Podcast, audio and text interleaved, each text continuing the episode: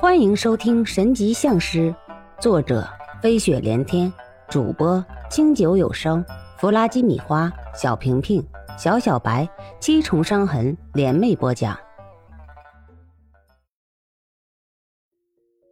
天机子终于在多年后一次偶然的机会，见识到了所谓的鬼谷派传人，当真是个个都是封侯拜相，妖化相印，不说话则已，说话。就要天下为之变色，而同样作为百家中的一个流派的鲁家，也就没有这样风生水起了。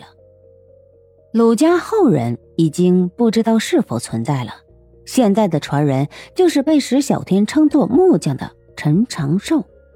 同样有过传说的流派，九宫九句就是鲁家掌门人公输班和墨家掌门人墨宅斗法的事情，可是明显。鲁家就已经没落了，即使记忆没有失传，可是已经不再是当年君王的座上客。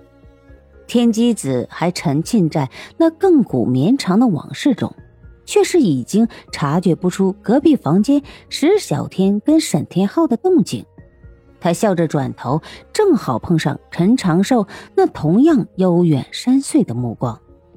天机子知道这个老家伙在想什么。那是同样被那些回忆缠住的另一颗心灵。往事太长，我们都不堪回首。算了，五哥，我们还是活在当下吧。老七呀，说的简单，事情怎么又是这样可以轻易放下的呢？哈哈，哎，你还劝我呢？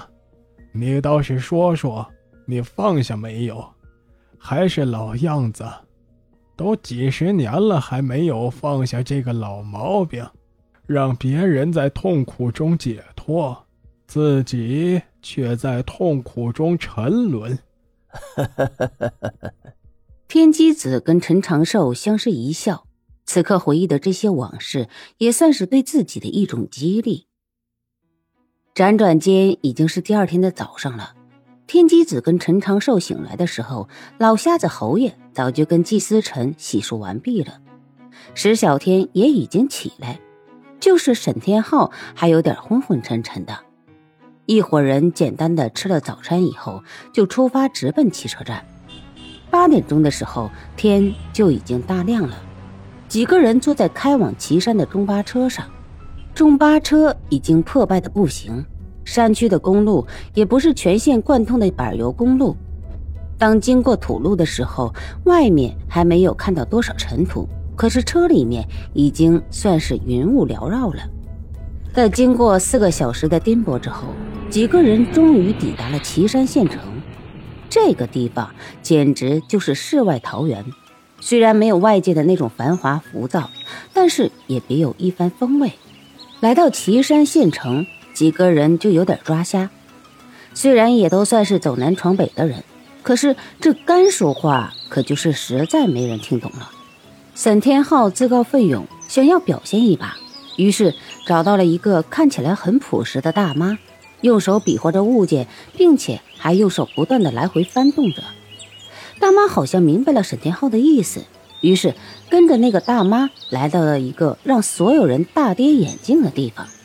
他们到的地方是一个百年的老店，专门卖手工编制的布团或者草垫子。门面不是很大，生意也是惨淡的很。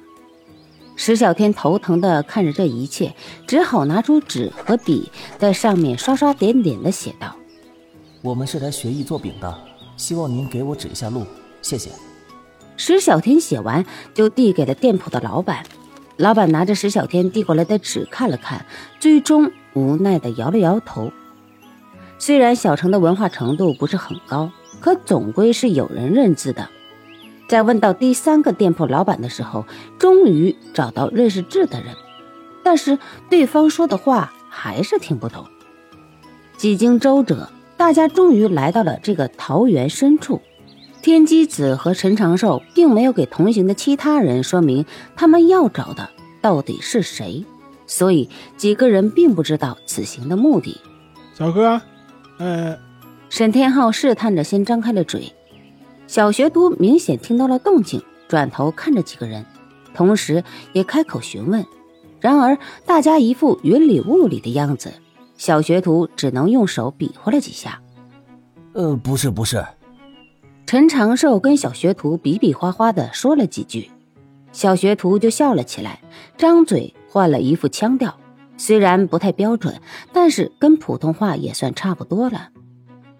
你们说你们的就可以，不用说我们本地话，我可以听懂你们说话的，我也可以说一些比较简单的普通话，就是不太标准，你们不要见笑就可以了。小伙子一张嘴就把几个人给镇住了。这山里不怎么来外面人，一听他们说的全是外地口音的官话，当地人把普通话当做官话，因为只有当官的人才用得到普通话。小学徒叫蒲庆鹤。是地地道道的本地人，因为家里穷，所以上完小学也就辍学在家。之所以能说的一口普通话，是因为辍学后很长一段时间，因为对学校的不舍，所以跑到县一中的学校食堂打临时工。蒲庆鹤在学校一待就是六年，这六年中，因为底子比别人薄，所以也就格外的用功。虽然不是学校的正式学生，可是却比学校的不少学生都要强不少。因为这份努力，所以学校的副校长向学校提议免收各种费用，招收这名特殊的学生。可是却被蒲庆鹤婉言拒绝了。因为家庭的贫困，即使学校不跟他收取任何费用，可是这样依旧读不了书，因为家里实在是没有能力限制这样一个劳动力。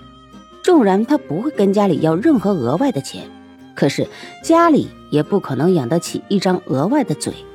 蒲庆鹤在学校认识了一个姑娘，姑娘说等他大学毕业回来就要嫁给蒲庆鹤，因为他是一个好小伙，所以蒲庆鹤离开了那个让他迷恋了六年的学校，因为他要等到姑娘回来之前给他盖起一个他们自己的房子。蒲庆鹤很有上进心。他要用自己的双手为心爱的姑娘打造一个美好的未来，于是他跑到这里跟老师傅学习做饼。他并不认为这个有多低等，他只希望可以靠着自己诚诚恳恳的拼搏，能有一个好的前景。你师傅多久才可以回来？天机子听完普庆鹤的故事，很是喜欢这个孩子。十几岁可以有这份眼界，已经很了不得。现在的孩子可不见得有这份能力。哦，这个呀，我就不好说了，因为师傅并没有说今天他要出去多久。蒲庆鹤轻描淡写回答着天机子的话。虽然这屋里和外面的温度相比要凉快很多，但是还是有些闷热的。那你们要不先在这里歇着，我师傅回来就会过来见你们的。我要出去做饼了。蒲庆鹤说完话就要往外走。沈天浩终于忍不住开口了：“你怎么这么死心眼儿啊？你这里有了师傅的客人，你陪我们说话不就好了？你去那个饼房里多难受啊，又热又闷的。再说了，现在可是新社会，不再讲究过去那一套了。现在可是人人平等。”蒲庆鹤笑了起来，然后端起面前的水杯一饮而尽，然后继续说道。哈，这个我就不知道了。不过我在学校干活的时候，那里的老师说过，人人平等不等于没有长幼尊卑。他们说现在这个社会很好，可是就是好的有点让人们迷失方向了，人们不再能够给自己一个准确的定位。我认为那些老师们说的很对，我们都认为我们是平等的，可是当我们都强调这个平等的时候。我们就已经不平等了。师傅教我本事，给我正常的工资，这就是师傅对我的恩情。他不欠我的，他满可以给我开工资，让我干更加劳累的活那样他也可以雇佣到人的。可是他没有。蒲庆鹤红着脸看着沈天浩，看样子他是很感激自己这个师傅，不然也不会这样激动。他教给我本事，那是等于给我开了一份工资。这份工资是我一辈子都可以受用的东西，我没有办法回报给他的，所以，我只能勤勤恳恳的给他多做一点事情，算是我能够感激他的一份回报。我在跟任何一个人讲究平等的时候，我更加注重的是一份感恩。你，你蒲敬鹤把沈天浩说的哑口无言。沈天浩大有狗咬吕洞宾，不识好人心的感觉。本集播放完毕，欢迎继续收听，点赞、评论、订阅、分享。